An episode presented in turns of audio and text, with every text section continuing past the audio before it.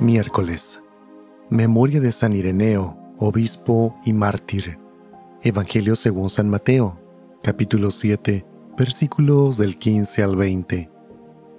En aquel tiempo Jesús dijo a sus discípulos, Cuidado con los falsos profetas. Se acercan a ustedes disfrazados de ovejas, pero por dentro son lobos rapaces. Por sus frutos los conocerán. ¿Acaso se recogen uvas de los espinos o higos de los cardos? Todo árbol bueno da frutos buenos, y el árbol malo da frutos malos. Un árbol bueno no puede producir frutos malos, y un árbol malo no puede producir frutos buenos.